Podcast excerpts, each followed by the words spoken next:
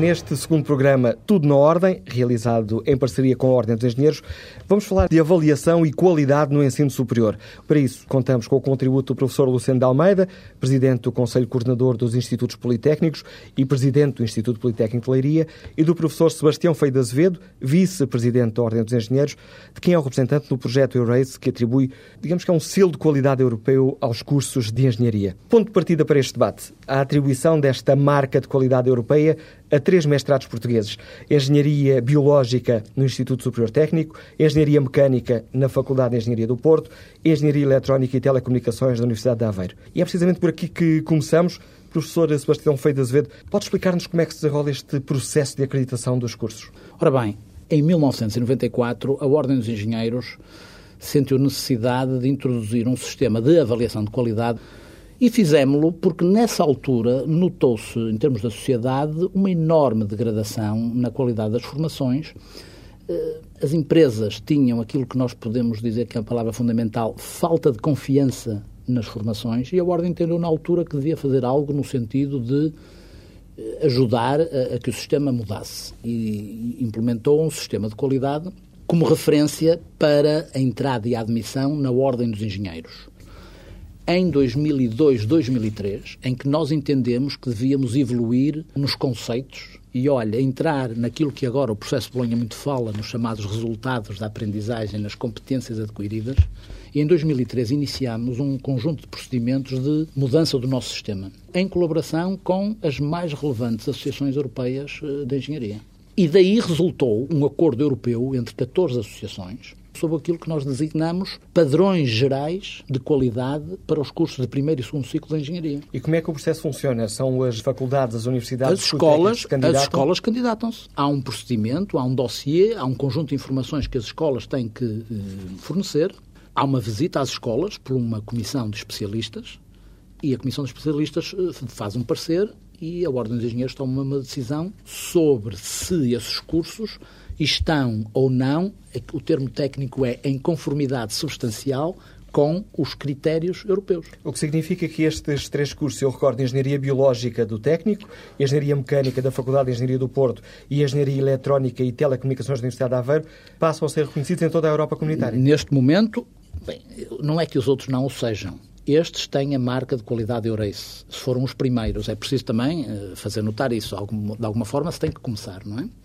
Nestes três processos que foram avaliados em outubro, nós próprios tivemos uma comissão de observadores europeus que seguiu os processos para verificar se os nossos procedimentos que eles já tinham visto no papel na prática, correspondiam ao, ao, que eles entendiam Ou que era seja, adequado. o avaliador também está a ser avaliado. Sim, nós fomos avaliados. Vamos alargar este debate ao professor Luciano de Almeida, recordo, presidente do Instituto Politécnico de Leiria e do Conselho Coordenador dos Institutos eh, Politécnicos. Sr. Professor, que importância atribui a estes processos de acreditação? Eles são necessários?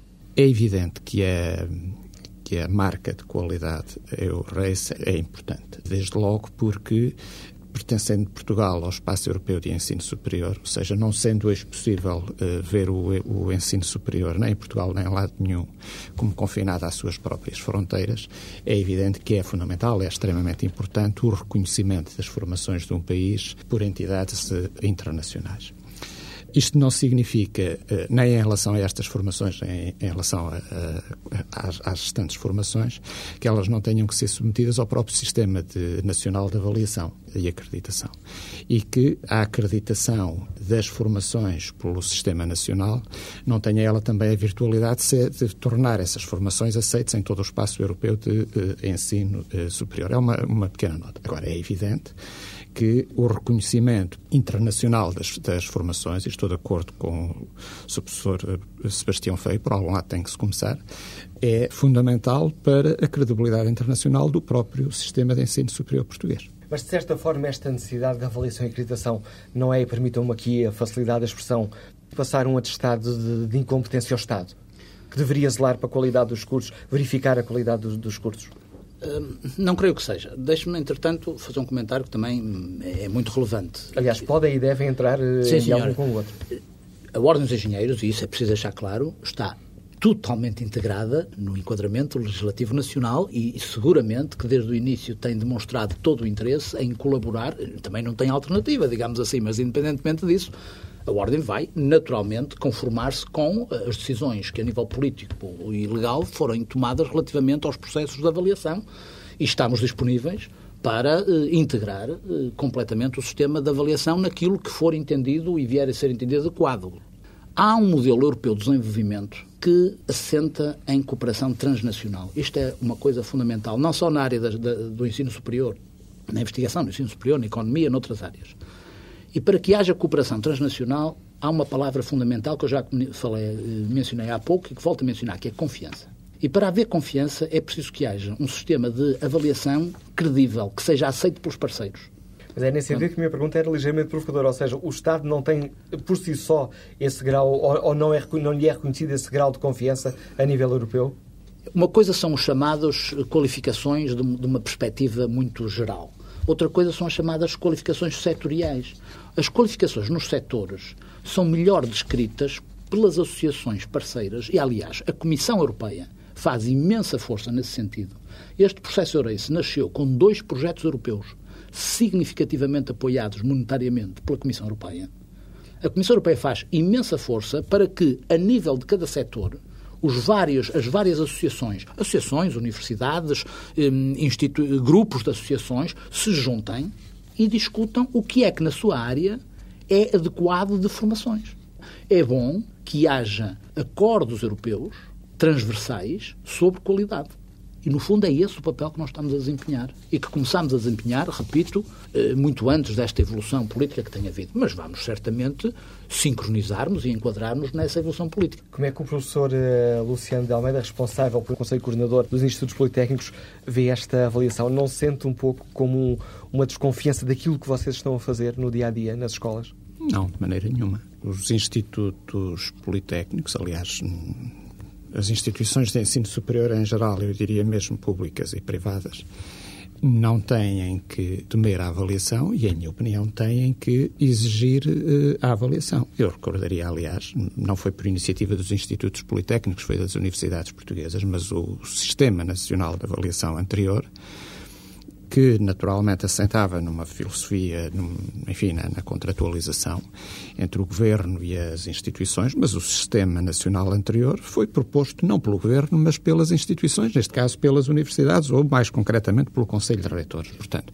é evidente que para as instituições é absolutamente essencial que haja um sistema nacional de avaliação, que o sistema nacional de avaliação eh, mereça confiança, que seja reconhecido pelos seus parceiros eh, internacionais que seja reconhecido pela sua independência face às instituições e ao poder eh, político e que da avaliação resultem consequências. Eu diria, aliás, que se lessem atentamente eh, as últimas recomendações do CNAVES, do Conselho Nacional de Avaliação, o CNAVES tem vários pareceres produzidos, eh, chamando a atenção para a necessidade de que da avaliação que era produzida no âmbito do CNAVES fossem retiradas competências. E é evidente que todos nós sabemos que as instituições tiravam poucas e os governos não retiraram nenhumas. Todos eles, não, não é o, o, o A, o B ou o C. E, portanto, nestas circunstâncias, não podemos deixar de reconhecer que o Sistema Nacional de Avaliação carecia de reforma e de uma reforma profunda. E carece também de que do resultado da avaliação sejam extraídas as consequências que têm necessariamente que, ser, é um que têm necessariamente que ser extraídas. Agora, há um aspecto importante em relação ao qual me parece que é eh, necessário estar atento, que é o seguinte. Para que o Sistema Nacional de Avaliação possa cumprir eficazmente a sua função, a sua missão, é necessário que os parceiros, que o, digamos que as instituições do setor público, do setor privado, das universidades, dos institutos politécnicos, reconheçam nessa agência a independência. Claro. Ou seja, e de que a reconheçam, quer em relação ao, ao, às instituições, quer em relação ao poder político. Se eh, as instituições eh, não considerarem que a agência uh, dá garantias de independência, quer em relação às instituições, ou se quisermos a subsistemas ou a setores, e uh, ao poder político, naturalmente que o processo nasce, nasce uh, inquinado e não cumpre seguramente a sua função. Agora, eu não tenho dúvidas nenhumas que eh, o Sistema Nacional de Avaliação é absolutamente indispensável. É indispensável que funcione bem, até para que os resultados da, da, da, avaliação sejam reconhecidos internacionalmente. É necessário que funcione bem. O que significa que, além de se proceder de forma adequada, ou seja, além dos, da avaliação, eh, dar garantias eh, quanto ao seu, à forma e ao conteúdo, é absolutamente indispensável que depois se extraiam as consequências necessárias. E essas consequências não me custa reconhecer que, eh, eh a não ser que, digamos que que haja um esforço muito sério no sentido de, eh, de, se produzirem algumas alterações de curto prazo, essas consequências serão ou poderão ser efetivamente eh, muito graves. Agora, podem ser consequências graves, mas são absolutamente indispensáveis, não tenho dúvidas nenhumas quanto a isso. E como é que o engenheiro Sebastião Feio de Azevedo avalia este tema? Uh, há uma questão que nós temos que ver em relação à situação atual de Portugal, que é a dos critérios de qualidade e é a da rede do, do, sistema do ensino superior que nós temos, que, na minha perspectiva pessoal, está fortemente distorcida. Nós não temos dois caminhos. Temos um só caminho, que é o caminho da qualidade com critérios europeus. Portugal tem que ter a capacidade de adquirir um sistema em que seja possível uh, a cooperação académica a nível internacional. Portugal tem que ter um sistema em que a capacidade competitiva de Portugal e, dos, e das empresas nas parcerias europeias seja assegurada. E Portugal tem que ter, acima de tudo, talvez acima de tudo, um sistema em que os nossos jovens saiam capazes de competir no mercado internacional de trabalho. E para conseguir isso, nós precisamos de ter uma rede do sistema que seja diversificada, que vá de encontro às apetências e às motivações e às competências que os jovens na idade dos 17, 18 anos, que é uma idade obviamente difícil, têm. Nem todos têm as mesmas apetências e as mesmas competências. Naturalmente que nós não vamos deixar os jovens, como eu costumo dizer, de mãos nos bolsos, andar na rua sem fazer nada. E como o nosso sistema não é suficientemente diversificado, o caminho é irem para um curso superior. Eventualmente, o que vai acontecer é que os níveis de exigência nos cursos de ensino superior baixam para dar entrada a todos esses jovens, porque nem todos teriam a capacidade para entrar em determinados cursos. Permita-me só que a interrupção, o professor eh, Sebastião Feio tem sido uma das bandeiras da Ordem dos Engenheiros, claro. criticando ou denunciando aquilo que considera ser um facilitismo no acesso aos Eu cursos e apontando muito o dedo aos politécnicos, nomeadamente na questão da, da matemática. Não apontamos o dedo aos politécnicos. Eu, não, diga, se diga. o engenheiro uh, estivesse de acordo, sugeria que antes de uh, irmos à questão que no fundo é relacionada com o acesso, gostava de dar duas notas relativamente ao problema da reorganização. Sim, sim, faz favor. Uh, que referiu. Eu diria que hoje é, uh, digamos, é partilhado o diagnóstico de que a, rede de estabelecimentos é excessiva e de que a rede de formações é excessiva. Ou seja, penso que não, não, levanta, não levanta dúvidas. Eu acrescentaria que, além de excessiva, é irracional.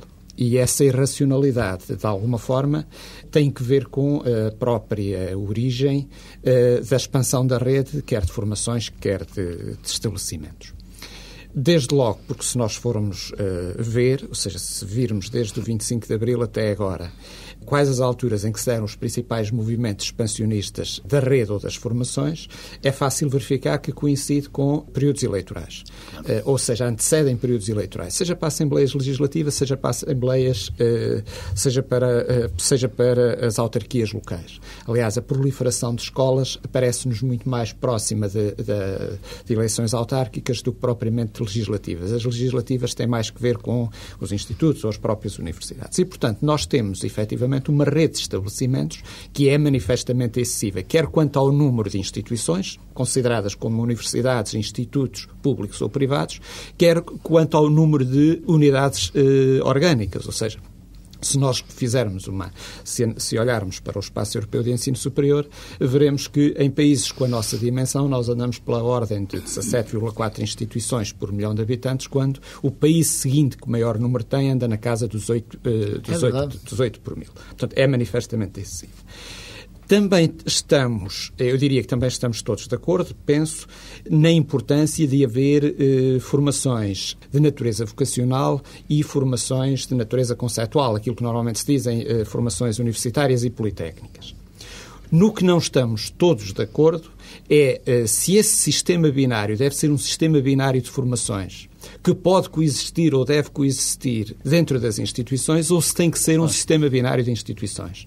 Eu confesso que, sem grande margem, eh, ou seja, sem grande uh, uh, hesitação da minha parte, tenho facilidade em reconhecer a necessidade de um sistema binário de formações mas tenho dificuldade em aceitar que isso uh, se, melhor se realize por um sistema binário de instituições embora eh, eh, de algum modo compreenda o que é que leva, digamos, o poder político a insistir num sistema binário de instituições. Penso que pelo, eh, pelo receio de que o sistema binário de formações acabe por sucumbir claro, claro, face a um claro, sistema unitário de, de estabelecimento. É verdade isso. Agora, o certo é que se nós olharmos hoje para a formação que temos nas nossas universidades e, na, e nos nossos institutos politécnicos, com exceção das áreas de formação que constituem a reserva das universidades, a medicina, a arquitetura e o direito, a história, enfim, ali as áreas do ensino clássico, nós iremos ver que em todas as outras formações elas são igualmente ministradas e eu diria até que com idênticas eh, características. Situação que, eh, de algum modo, terá sido minorada com os mestrados integrados mas que eu direi que eh, só parcialmente eh, é possível fazer essa, eh, essa afirmação. O que me parece é que, perante um país pequeno, um país de recursos pequeno, do ponto de vista não tanto geográfico, mas populacional, de pequenos recursos, a racionalização da rede de estabelecimentos e da rede de formações levará necessariamente a que se faça a discussão, ou que tenha que se fazer a discussão sem preconceitos, da parte de ninguém se o sistema binário deve assentar nas formações ou, nos, ou nas designações dos estabelecimentos. A Ordem tem uma posição bem definida sobre esta questão, o engenheiro Sebastião Feio de Azevedo? Eu creio que estamos aí numa plataforma de, de acordo para avançar na discussão, porque o sistema binário é claro, portanto, que é relevante. Hum, eu preferiria, porque o tempo é limitado, não entrar tanto agora nessa discussão e eu não estarei de acordo, mas admito que essa possibilidade. Há países, como a Dinamarca, em que na mesma instituição oferecem os dois tipos de formações. Portanto, isto não é uma situação em que não existe. Existe. Agora, hum, eu penso que há claramente vantagens para haver dois tipos de instituições, mas eh, preferiria talvez avançar para outra área que já mencionou e que é muito relevante, que é o problema de explicar ou de dar alguns números relacionados com esse excesso de formações que de facto é reconhecido por todos que existe. Nós, em engenharia, temos uh, da ordem dos 315, são 317 cursos de engenharia para entrada, para entrada no ensino superior na área da engenharia. O que é manifestamente um exagero em relação aos 10 milhões de habitantes que nós temos. Como, aliás, o professor Luciano já, já comentou com, alguma, com alguns números. Agora, põe-se a questão de quais são as exigências para entrar num curso de engenharia e põe-se a velha questão da matemática. Nós temos um problema em Portugal excepcionalmente grave, que é o problema do ensino secundário e das formações do ensino secundário. Não há seguramente tempo hoje para estarmos a entrar aí, mas é importante dizer que é obviamente, um problema gravíssimo, a instabilidade que tem havido ao longo dos anos, e não é de um governo só, dos vários governos, em relação às, às, aos, aos currícula dos décimos, décimo primeiro e décimo segundo ano, é absolutamente dramático. Como é dramático o facto de os alunos do primeiro ano sistematicamente entrarem para o ensino superior 15 dias a três semanas, a um mês, a um mês e meio mais tarde que os outros. Tudo isso associado à turbulência das praxes, que é um problema muito complicado das universidades e, e, do ensino superior, eh, leva a que os alunos no primeiro ano, rapidamente, muitos deles, rapidamente se percam. E, o que acontece é que depois a produtividade e os resultados são desastrosos no plano académico. Portanto, há aí uma série, uma série de problemas muito graves. Mas, de facto, devo-lhe dizer que dos 315 cursos, nós fizemos um levantamento, naturalmente, que são oferecidos, apenas 57 exigem duas disciplinas específicas. E apenas 50 mais 80, pouco mais de 100, exigem matemática. Ora, eu, eu devo dizer, eu já que ando há, há, muitos anos e, enfim, estudo bastante e sou engenheiro e, e uh, acho que globalmente pode haver exceções, mas em termos gerais as consequências em termos de aproveitamento são muito baixas. Deixe-me só uh, dizer-lhe por onde é que eu penso que o caminho deveria uh, ir. Nós temos um conjunto de cursos de que não se fala muito, que seriam fundamentais para o desenvolvimento de Portugal, que são os cursos de especialização tecnológica, os chamados cursos curtos. Cursos curtos que, digo-lhe, deviam ser mais longos do que os atuais. Os atuais são de um ano a um ano e meio, e eu penso que os nossos cursos curtos deveriam ir para dois anos, como acontece, por exemplo, na Grã-Bretanha, em grande dimensão. E nós deveríamos ter uma oferta de cursos curtos e de cursos de primeiro ciclo que, em conjunto, respondessem às motivações do jovem. Um jovem, numa determinada altura, não tem determinadas qualidades ou determinadas capacidades, tem outras. Mas não tem determinadas capacidades, não pode escolher um curso de uma determinada área, tem que escolher um curso de uma outra área. Eventualmente, isso também é um ponto muito importante, o nosso sistema deveria ter aquilo que eu chamo um sistema de vasos comunicantes. É evidente que na sociedade de hoje, nós vivemos numa sociedade exigente, numa sociedade em que se pretende educação para todos.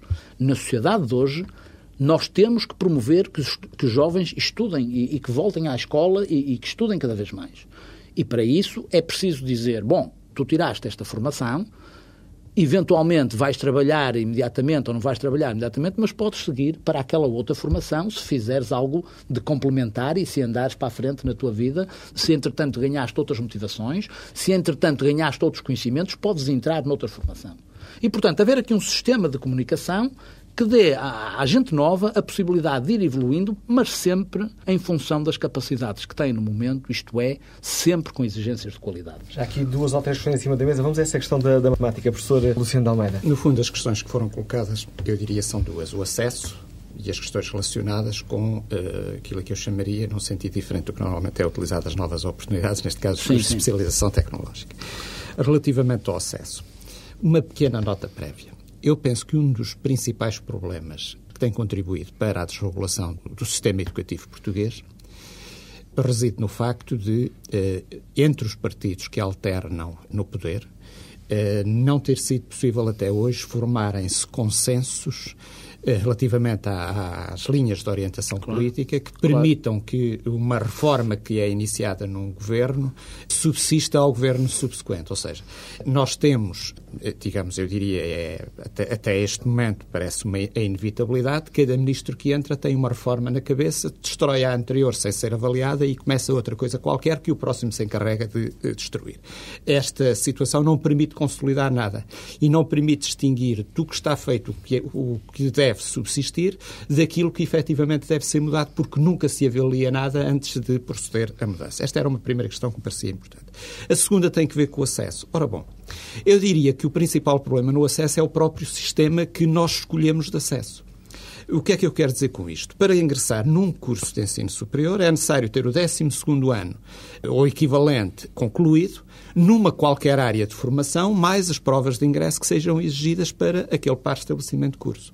Em abstrato, por exemplo, nós podemos ter um aluno que venha de uma área, por exemplo, da, das artes ou das humanidades, que faz a prova de ingresso que é exigida para um determinado curso, a matemática, por exemplo, é um curso de engenharia, e, por exemplo, tendo feito todo o seu percurso de secundário uh, numa área de formação onde não estuda, no fundo, as ciências, a seguir com a prova de ingresso, passa à frente de todos os outros relativamente àquele uh, curso.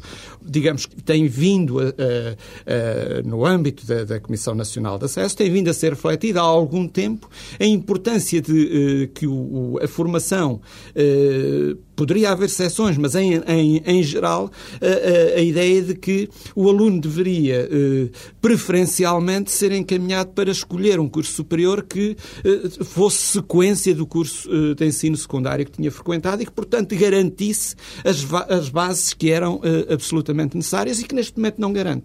E que não garante se exigir eh, matemática, porque se um aluno estiver preparado para um curso da área das letras, mas decide fazer a preparar a prova de, de, matemática e decide ir para um curso de engenharia ou para medicina, porque é que se alteraram por via legislativa as, uh, os requisitos de ingresso ou de acesso aos cursos de medicina? Precisamente porque havia, por exemplo, alunos que vinham dos cursos das artes, não tinham nem física, nem ciências, nem, nem, nem uh, ciências, nem uh, qualquer outra disciplina dessa área, faziam a prova de matemática.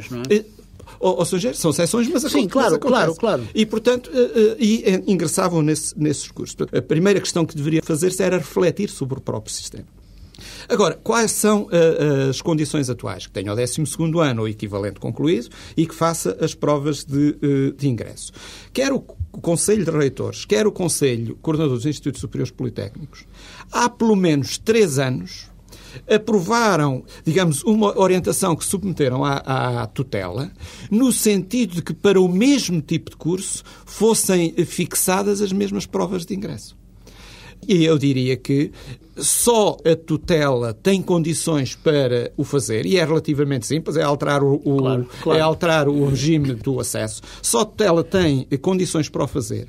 E é estranho que o não faça na medida em que as, uh, as organizações representativas das instituições já se pronunciaram nesse sentido. Mas não há também um certo facilitismo dos politécnicos, que é no fundo isso que está subjacente é à crítica que é feita pela não, Ordem não, dos Não, mas a Ordem não faz essa crítica aos politécnicos. A questão é mais grave nos politécnicos que nas universidades. Onde em 2007 dizer, havia quatro Nas universidades já há essa situação. Este problema tem a ver com uma questão muito básica. Eu sou professor do ensino superior, mas estou aqui a falar como cidadão, digamos assim é que se fôssemos neste momento colocar condições de exigência um bocadinho mais fortes, as escolas ficavam sem alunos. E, portanto, havia um problema. Aceita este diagnóstico, professor Vicente eu, Almeida? Eu estou convencido disso.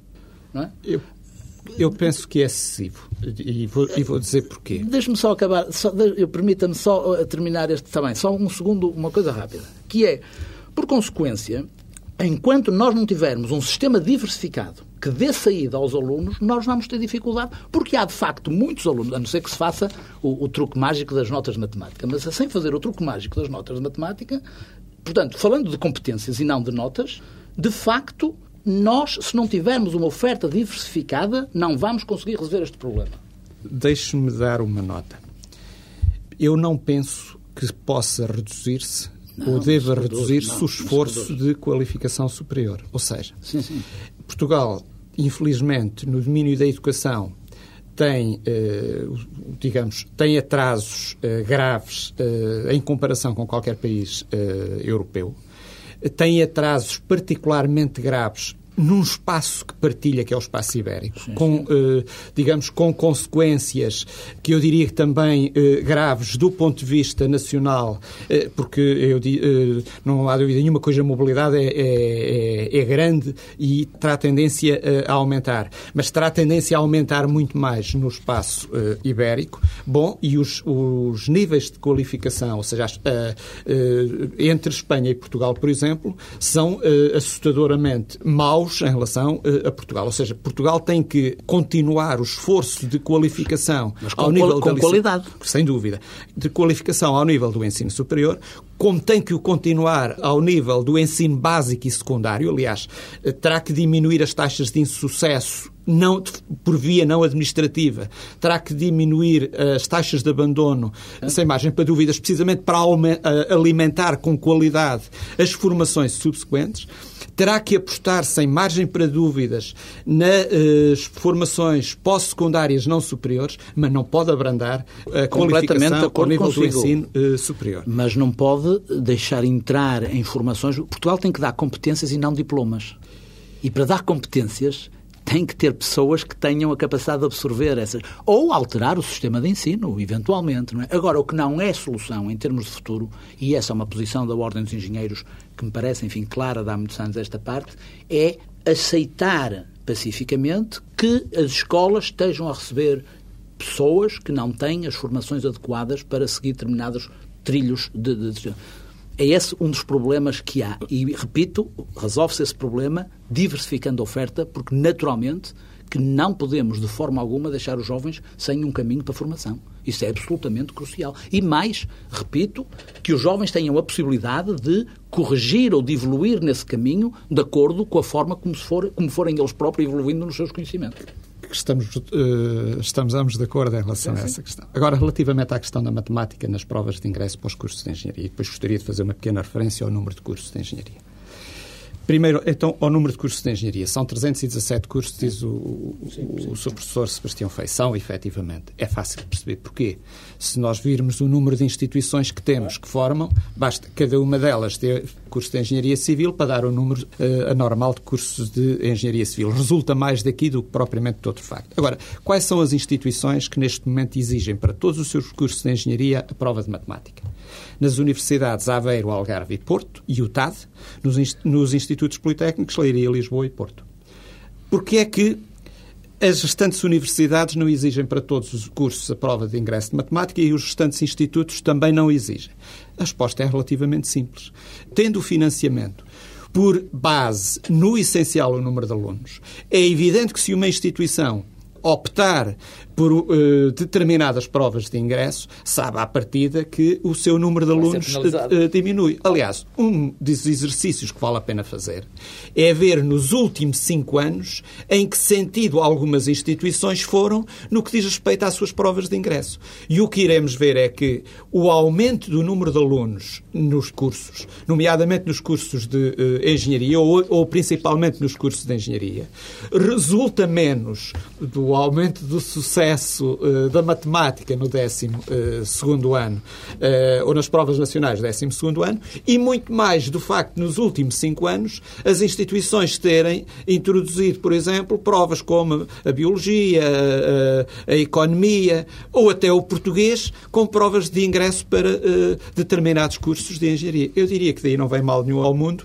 mas era importante efetivamente que, pondo-se as instituições, estando as instituições de acordo quanto uh, à necessidade de que, para determinado curso, devessem ser exigidas as, as mesmas provas de ingresso, quem tem competência para o fazer, efetivamente o fixasse. Bom, deixe-me, deixe parece-me que nós estamos a caminhar para, para o fim. Estamos mesmo já no Sim, então deixe-me de ter um minuto final eh, com uma componente positiva. Eu tenho, de facto, feito muitas conferências e, e tenho tido sempre o cuidado de dizer isto. Portugal não é um país subdesenvolvido, nem é um país pobre. É bom que, eh, depois de toda esta análise crítica, tenhamos também esta noção de onde é que nós estamos. Nós somos um país desenvolvido, com todas as capacidades internas para sermos ainda mais desenvolvidos. Agora, o que temos que reconhecer é que no seio dos países desenvolvidos em que estamos a competir, estamos na calma. E isso também não devemos ter dúvida nenhuma. E toda esta discussão é, para mim e para a Ordem dos Engenheiros, no sentido de Portugal ser melhor, nós temos a capacidade de sermos melhores, nós podemos deixar para os nossos filhos e para os nossos, para os nossos netos, temos obrigação de fazer isso, um, um futuro melhor e, consequentemente, é nesse sentido. O nosso ensino superior fornece e dá eh, conhecimentos e dá competências a um número elevado de jovens que permite que eles trabalhem e que sejam úteis à sociedade. Agora, temos que ser mais eficientes, temos que dar melhor competências, temos que fazer melhor o nosso trabalho se queremos ser competitivos no plano europeu. Com esta nota final do professor Sebastião Feio de Azevedo, terminamos este Tudo na Ordem, onde debatemos a qualidade e avaliação do ensino superior. Agradeço ao professor Sebastião Feio de Azevedo e ao professor Luciano de Almeida a participação neste Tudo na Ordem aqui na TSF.